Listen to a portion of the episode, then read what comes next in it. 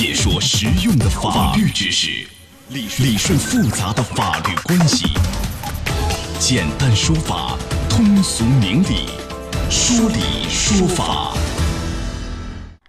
好，接下来我们进入到法治在线的说理说法，我是主持人高爽，在直播室继续向您问好。有九种工资是不能随意扣钱的，你知不知道哪九种？哎，今天我们来讲讲这个问题。邀请到的嘉宾是马红军律师，马律师您好，高老师好，各位听众下午好，欢迎您做客节目。好，我们首先一个一个给大家理一理、梳理一下啊。你比如说这个基本工资肯定是不能随意改的吧？按理说这个是应该写到合同里的。如果说有一些改变呐、调整啊，是应该双方协商的。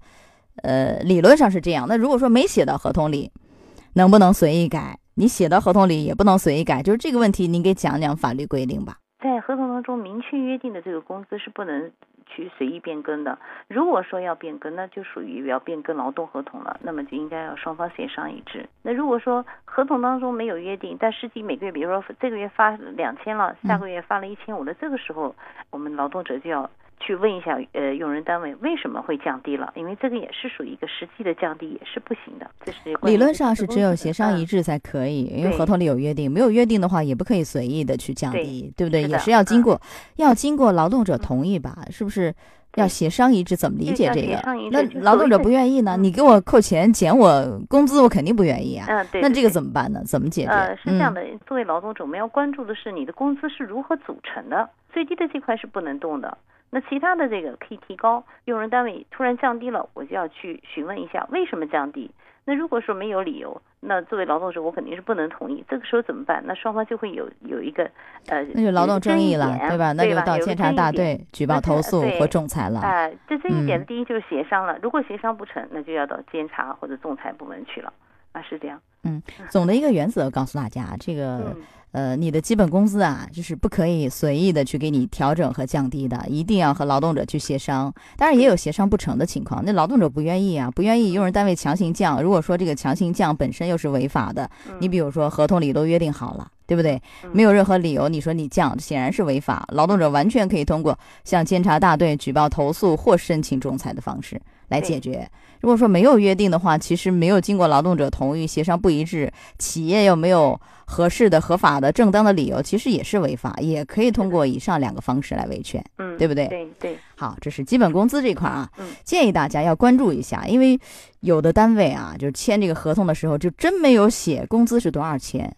这一栏压根儿就空着的，这其实劳动者来说是权益方面是很受损的啊，一定要关注一下这一点，呃，要和用人单位协商好，把它明确好，写入到合同里。会很有保障。嗯，可能合同当中是没有写，但是我们就是去应聘的时候啊，用人单位他会有一些招聘的一些公告，或者说一些文件类的东西，就是谈入职的这个过程当中会讲到工资的这一块。那可以视为是合同一部分啊。对对对，所以我们也是要注意要收集证据。对，把这个保留好。如果说合同里真的没有约定，你把这些拿出来，他的当时的这个招聘启事广告啊，呃，上面写承诺的这个呃底薪多少，奖金多少，对吧？这个都是视为合同一部分啊。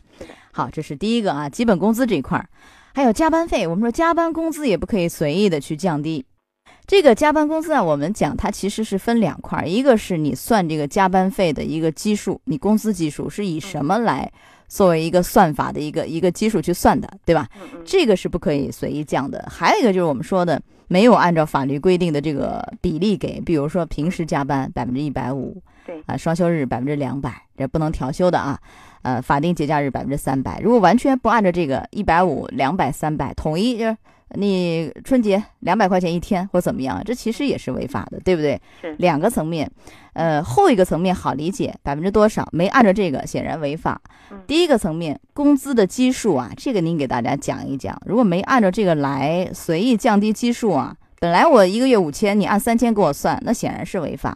这个您给讲一讲怎么办？我加班工资的，比如说是南京市最低工资标准做一个计算基数，那么这个有明确约定的，就按照这个约定来计算。嗯。但如果说没有这样的约定呢，那我们就要按照比如说每个月发的有基本工资、岗位工资等等，它的总和是作为一个基数来计发的。那如果都没有呢？嗯，如果都没有，就是一个呃，就啥都没约定。呃，对，就看呃没有约定的话要协商。一般来讲，如果没有计算基数的约定，就应当按照工资组成的这个总和的这个基数来计算。那也就按照劳动者实际的收入，你比如说我这个月加班了，那我就往前推十二个月、一年的平均的我总的收入，然后除以十二个月。按照这个来，是不是这个道理？这个这个可以的吧？是是可以的，请大家注意的时候，就是因为我们可能有个实发工资和应发工资的这个概念，嗯，就是应当是以应发工资的，而不是以实发工资作为一个基数来进行计算。这个也是实发和应发的区别在哪儿？一个纳税吧，是吧？一个是纳税，还有交了社保、公积金等等扣除的一些项目。那您的意思，您给讲一讲，因为大家搞不清什么是实发，什么是应发，以哪一个算？您的意思这么讲，咱们说白话啊，是所有的没有扣以前的，比如没有缴税以前的，没有缴社保以前的算，还是说扣了税、缴了社保完了以后拿到手的算？以哪个算？应该以应发工资来进行计算。那应发是什么意思？您给讲一下。没有扣除的。没有扣除的，对对，啊，就含税的，而且也没有呃扣社保的，所有的是吧？以这个来算，啊对，啊，这也不能随意降低，如果随意降低，也是两个维权方式是吧？这维权方法都一样，维权方法是都是一样的，不管是监察或者仲裁都是可以的。哎，劳动监察大队投诉举报或者申请劳动仲裁，仲裁时效是一年啊。对，好，这是关于这个加班工资不能随意的去降低。还有一些，就比如说用人单位随意的调整着工作岗位，然后擅自给这个员工就降薪了，换岗了嘛？你岗位可能不那么重要了啊，呃，钱也少了，不同的岗位不同的薪酬嘛，那单位会这么解释。这其实也不可以，你随意的去换，调岗调薪，其实也是要和劳动者协商的吧？劳动者不愿意的话，你这个硬调是不是也是违法？是的，因为。所谓的调岗调薪，实际上都涉及到的那个劳动合同的一个基本条款的，就是主要条款的一个变更。那么这种变更，它应当是要跟员工去协商一致的，啊，否则是用人单位是没有权利去这样做的。那么这个时候我们怎么去看他有没有调整工作岗位呢？就看你在这个单位实际上班的岗位是什么。他安保部门有的是这个叫维护程序秩序维护员，一个是监控，那他整个是在一个安保部门里面的，对不对？那如果说安保部门呢，让你去做了一个，比如说保洁，那确实就是一个调整工作岗位的问题了。呃，劳动者是完全有权说不的，对不对？对这个调岗调薪的问题或随意的扣减工资的问题，完全是可以说不的啊，是一个协商的过程。但问题是你，你劳动者你是弱势啊，用人单位你是强势啊，不是吗？劳动者会说我胳膊拧不过大腿，我拧来拧去，最后把我自己拧下岗了，饭碗没有了。不是这个问题吗？就在处理这个问题上啊，您能不能给点建议？法律上是赋予我们和用人单位去平等协商。对吧？但是其实，在这个平等协商的天平上，给人感觉是不平衡的啊。劳动者显然是有点弱势的，用人单位那那个天平显然是比较沉的，对不对？是的，就是这种感觉。那你从您的这个律师的这种职业角度，给大家一些建议，怎么处理这个问题更合适啊？作为劳动者来讲，你不是说很硬性的去看这样一个是否能调整岗位的这样一个标准，而是要根据自己的工作，就是你要不要这样一份工作，我想这是一个先要考虑的一个前提。那劳动者首先考虑，我肯定要这个饭。饭碗呢？我我就是因为要这个饭碗，我不敢举报投诉啊，对不对？对啊，我得养家糊口呢。啊，这个时候要做一个考量，就是说有的单位他可能原来在呃栖霞，现在给我到了一个江宁下面一个很郊县的地方，那这个时候这样的一个工作岗位去，我肯定是不方便的，对不对？如果说用人单位不能和员工就这个工作岗位协商达成一致，嗯啊，如果不能达成一致，那就是有可能会面临一个要协商一致解除的问题，啊。那这个协商一致解除啊，因为这种原因，其实也是有经济补偿金的，对对吧？这是照拿不误的。对的对，嗯。另外还有一个要注意的问题，就有些劳动者想，那要不我先去看看。然后我再做一个决定。对，那这个时候我们要提醒劳动者，你先去看看。你比如说，已经搬到栖霞了，已经上班了，上了一个礼拜，你说，哎呦，我吃不消，这太远，对吧？我们家住江宁，这这个没办法。然后我又提出来，领导，对不起，我没法干这活儿，太辛苦，带孩子、照顾老人的，对不对？那你如果这样，你是不是实际上已经用行动来表明，我之前已经接受了你用人单位给我调岗的这个要求？然后我试了一个礼拜，你说我又不行了，这个会不会在？最后的认定上有一些问题啊。嗯，这个您刚刚高老师讲的很对，是一个礼拜是还是可以的，但如果一个月就不行了。就如果到了新的工作嗯岗位上，你已经工作了一个月了，再提出来说我不适合，嗯我不同意了，那就不行了。这个时间的判断啊，是法律有明确规定吗？还是说以一个月为期嗯限？还是说就是说超过一嗯个月他就不不不认可，就是不同意调岗了。哦，就真的是以一个月为期限？对对对，啊，所以这个大家也是要。要慎重。好嗯，我再问一点，如果说因为调岗、调薪或者其他用人单位或因为什么原因啊，给劳动者嗯减薪对吧？工资给你少发扣发的，呃，按理说要征得劳动者的同意协商嘛，嗯那肯定是达不成一致啊，达不成一致，用人单位强行硬性的去给你，呃，换岗啊、降薪呐、这个其实。呃也是一种违法，这违法前面我们讲了两种维权方式，但我问一下，经济补偿金有没有？还是说可以达到了经济赔偿金的这样一个一个地步了？就看了，嗯就是看用人单位是以何种方式来解除了。就是这样硬性的调岗，然后是以说你嗯不服从工作安排或者严重违反公司规章制度，以这样的一个理由来开除，是要支付双倍的赔偿的。啊，那就是经济嗯赔偿金。对对，那你比如说，因为这样的调岗降薪，劳动者吃不消了，也没达成一致嘛，那干不了。那你说你干不了，好，你走人，对吧？人多的是，好嗯，就这样解除劳动合同了，把劳动者所谓的开除了也好啊，解除劳动关系也好，这个完全是一种违法解除，是有双倍的经济补偿金的，对是吧？对，好，这前面我们梳理了三种啊，这个不可以随意的扣减工资的情形，还有一些我们再探讨一下。你比如说，因为以前我们讲过，如果说这劳动者给用人单位啊造成一定的经济损失，比如说把人家设备搞坏了，对吧？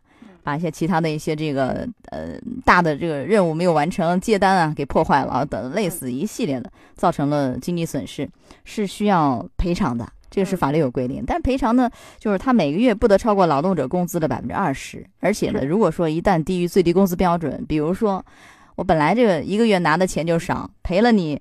呃不能超过百分之二十，赔了百分之二十以后，我这钱就低于最低工资标准了，也是不能按照这个呃低于最低工资标准的钱来支付，就一定是起码要给他最低的工资标准，这是法律规定的。是的。但我们想问一问，你看像迟到这一类的，嗯迟到、早退，用人单位扣钱，这个扣钱有没有道理呢？您给分析分析，呃，是不是合法的？退的这种扣款，那有没有道理？我们主要是依据它这个用人单位的规章制度。那么这样的一些规章制度的制定，它有没有嗯经过一个民主表决程序？有没有告知大家？这是非常重要的。那如果说嗯我我用人单位员工也不知道，不知道你们领导、你们上层啊、呃中层啊有什么样的表决也好，最后拿了一个方案发到每个人手里，嗯就通知大家，因为如果迟到的话，好要扣钱，要怎么样的？那您觉得这个合适合法吗？这样的话呃，这是合法的。只要这个公司的规章制度它经过了民主表决程序，并且对于一些就是涉及到劳动者的重大权益的事项，也是经过了职工代表大会嗯讨论通过的。那么这样一些规章制度，它是适用于这个用人单位的每一个员工的。用人单位他不能举证员工学习过、知道这些嗯规章制度而扣钱，那当然用人单位是不能扣的，扣的也是违法。呃，我们啊。讲是什么？一个是你程序方面要合法，对？对吧？你要经过这个职工代表大会表决通过呀，绝大多数的这个职工要表个态啊，就有这样一个程序，然后出台一个规章制度，而且是嗯。要公示的，要不然你贴到墙上，要不然发到每一个人手里，发一个小本儿啊等类似的程序要合法，但实体是非常重要的，实体嗯。也是要合法的。对。这个实体合法，我们问一下，如果说这个单位他扣的很多，迟到一次扣五百，对吧？三次以后就下岗，那你怎么看这种行为？他也经过了职工代表大会，也发了一个小本儿，这个所谓的张榜公示了，贴到墙上去了。那你可以认为它是合法的吗？这样的一种扣罚的比例，似乎也是不符合法律规定的吧？是说这个嗯扣罚的，我们讲这个五百块钱一次，那嗯对于一个两千块钱一个月工资的员工，他是高了；但是对于两万块钱一个月工资的员工，他是不高的。主要是要考量，首先这个规章制度的制定，它是不是具有合理性、合法嗯性。迟到一次要扣五百的话，至少说是不合理的，对不对？法院一定会去看一下，这样是不是合理，就是是不是是不是合情合理对呀、要看员工的收入是多少，对对对一个月拿多少钱，然后再去衡量你扣的这个比例，五百块钱相当于你总额工资的多少。对这个比例，我问一下，是不是跟我们前面讲的，比如说你给用人单位造成损失了，每个月不能呃扣工资总额的百分之二十，是按照这个比例吗？不会这么高吧？这个嗯比例是什么？就我们刚刚前面讲的扣除的比例是造成损失的，呀。就是造成损失的。啊，那你迟到早退这一类的，啊参照什么样的一个比例？有没有一个说法？这个没有一个很明确的这个法律规定，或者说司法实践当中也没有，就主要是依据公司的规章制度的。嗯，规章制度的制定不是说你想怎么制定就怎么制定，它一定有个合理合法性的问题。啊，所以啊，啊如果说我们的这个职工很难判断，我不知道你这个五百是不是多了，是不是少了？因为我们这单位有人一个月拿三万，有人拿五万，有人拿两千，有人拿三千的。你说你这个是高了，是少了？这个要因人而异了吧？这样看，对对，对不对如果说你把握不好，那可能这事儿其实和用人单位谈不拢，那可能真的要劳动监察大队举报投诉一下，或者申请劳动仲裁，由他们来判断这个比例是不是高了，这样的一个扣钱这个处罚是不是违法？嗯是不是？对不对？好，啊我们稍事休息一下啊，马上回来。法治在线正在直播，高爽制作主持。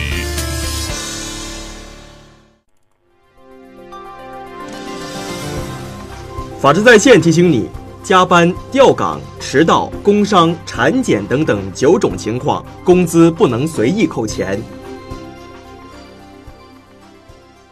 好，我们今天会讲到好几种这个用人单位扣钱是违法的情形啊，再继续看一看啊。你比如说其他的工伤，工伤如果说遭受到了工伤啊，或者是职业病啊，这个他的工伤医疗期内啊，或者他这个呃停工留薪期内啊，他这个待遇福利是不变的，这个我们知道啊。但您给讲一讲这个。如果说善意去扣的话，这个违法的问题，包括说怎么样去，呃，法律怎么规定的？比如说他待遇是怎么保障的，多少钱一个月，有没有具体的一些说法？您给讲讲这块儿的法律规定。就是就是，如果这个用人单位他是正常的是为员工是交纳社保的嘛，一旦申报工伤以后，相关的单位都是由工伤这个基金去支付的，所以这个不是什么不是什么问题。那问题是用人单位没有参保，有没那就是用人单位去支付了，哎，那？这个时候就是由用人单位支付。那支付的嗯标准是什么呢？不是说仅仅你发一个最低工资标准，而嗯是说原来员工的每个月就正常工作的时候拿到的所有的工资所有的钱都应当呃，这个所有的钱，包括我的奖金、我的嗯绩效，甚至是我的年终奖嘛，年终奖是不是也要算到里头也？是要算的，全部都要算。全都要算对，啊。嗯，好他这个停工留薪期是十二个月是吧？最嗯长是二十四个嗯月，经过审批批准的话啊，是的。嗯，那如果说这个员工已经嗯就工伤那块认定完了以后，嗯他的待遇是不是也要发生一些转变了？就按照什么去去享受这个待遇呃，了？他是工伤职嗯工，一旦他是评定有伤残等级以后，就是就按照这个相关的伤残的待遇去发放相应那按照。伤残待遇去发放，他原来就是说每个月享受到的那个什么工资不变的这个就停了是吧？然后就享受呃工伤的一些待遇了。对，对是这样的。嗯，工伤这个待遇那就是走这个工伤保险基金了是吧？也是走这个基金啊。好像似乎也是有用人单位来承担一部分的，嗯也有是用人单位要嗯负担的是吧？对，用人单位主要嗯是在一次性的那个就业补助，就是工伤职工在五级以上的，他是可以和这个单位去协商一次去嗯解除的。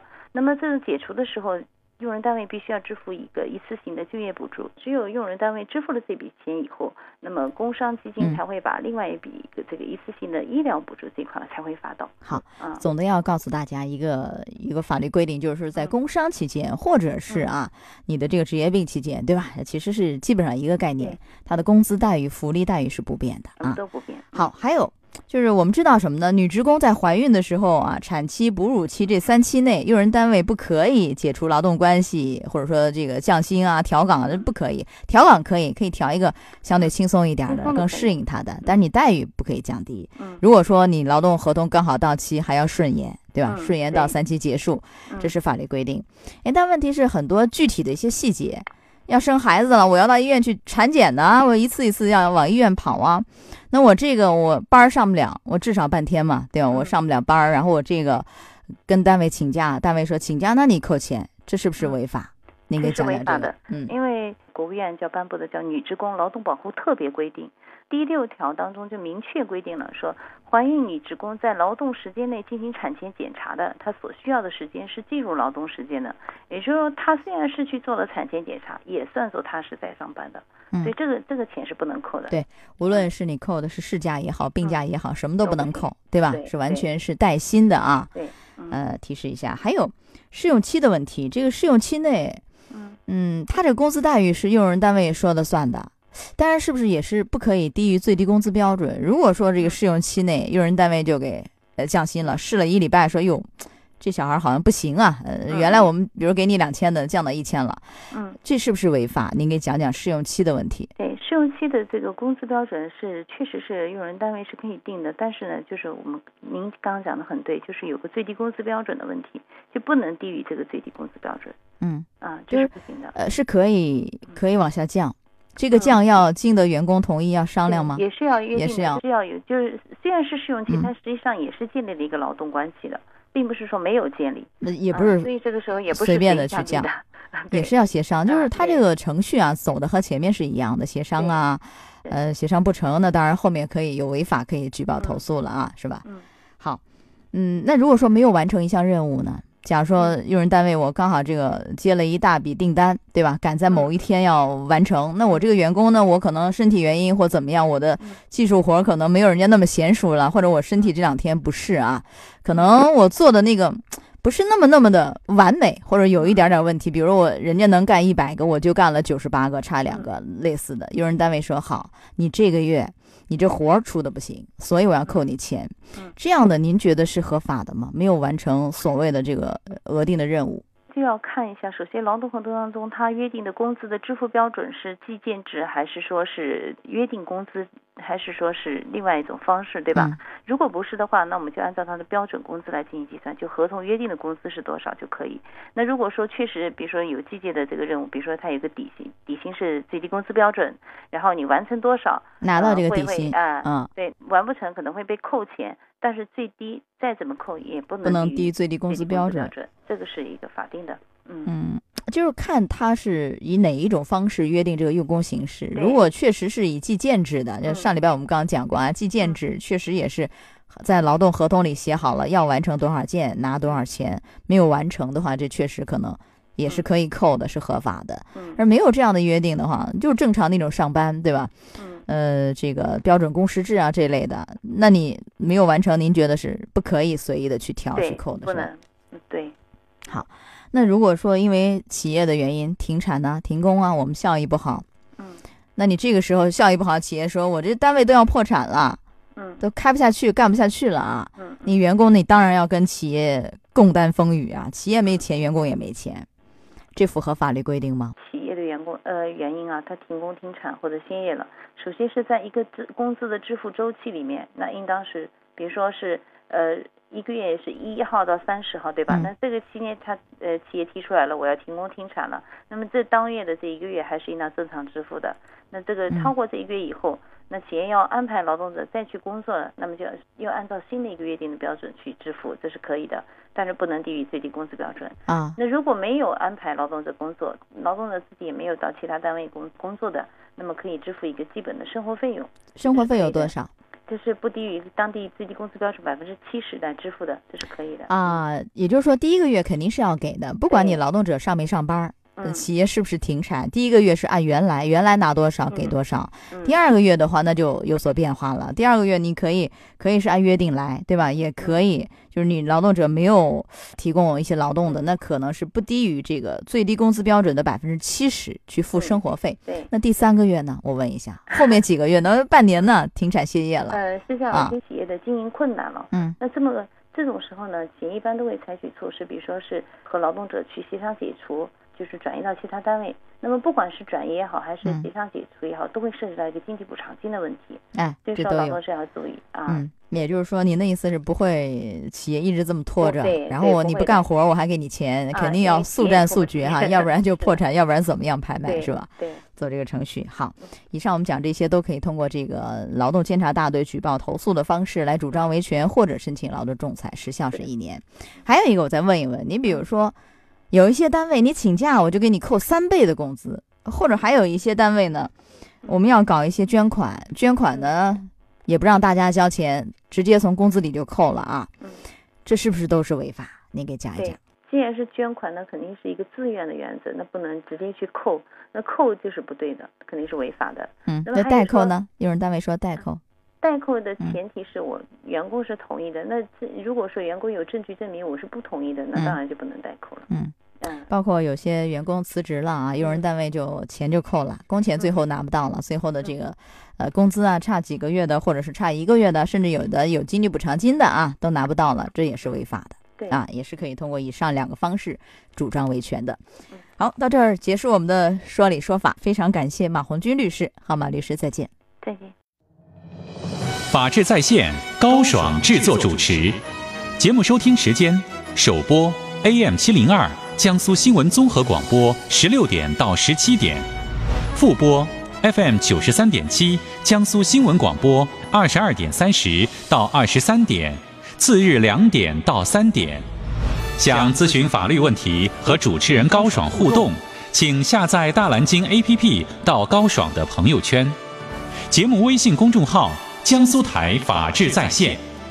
网络收听方式：江苏广播网三 w 点 VOGS 点 cn。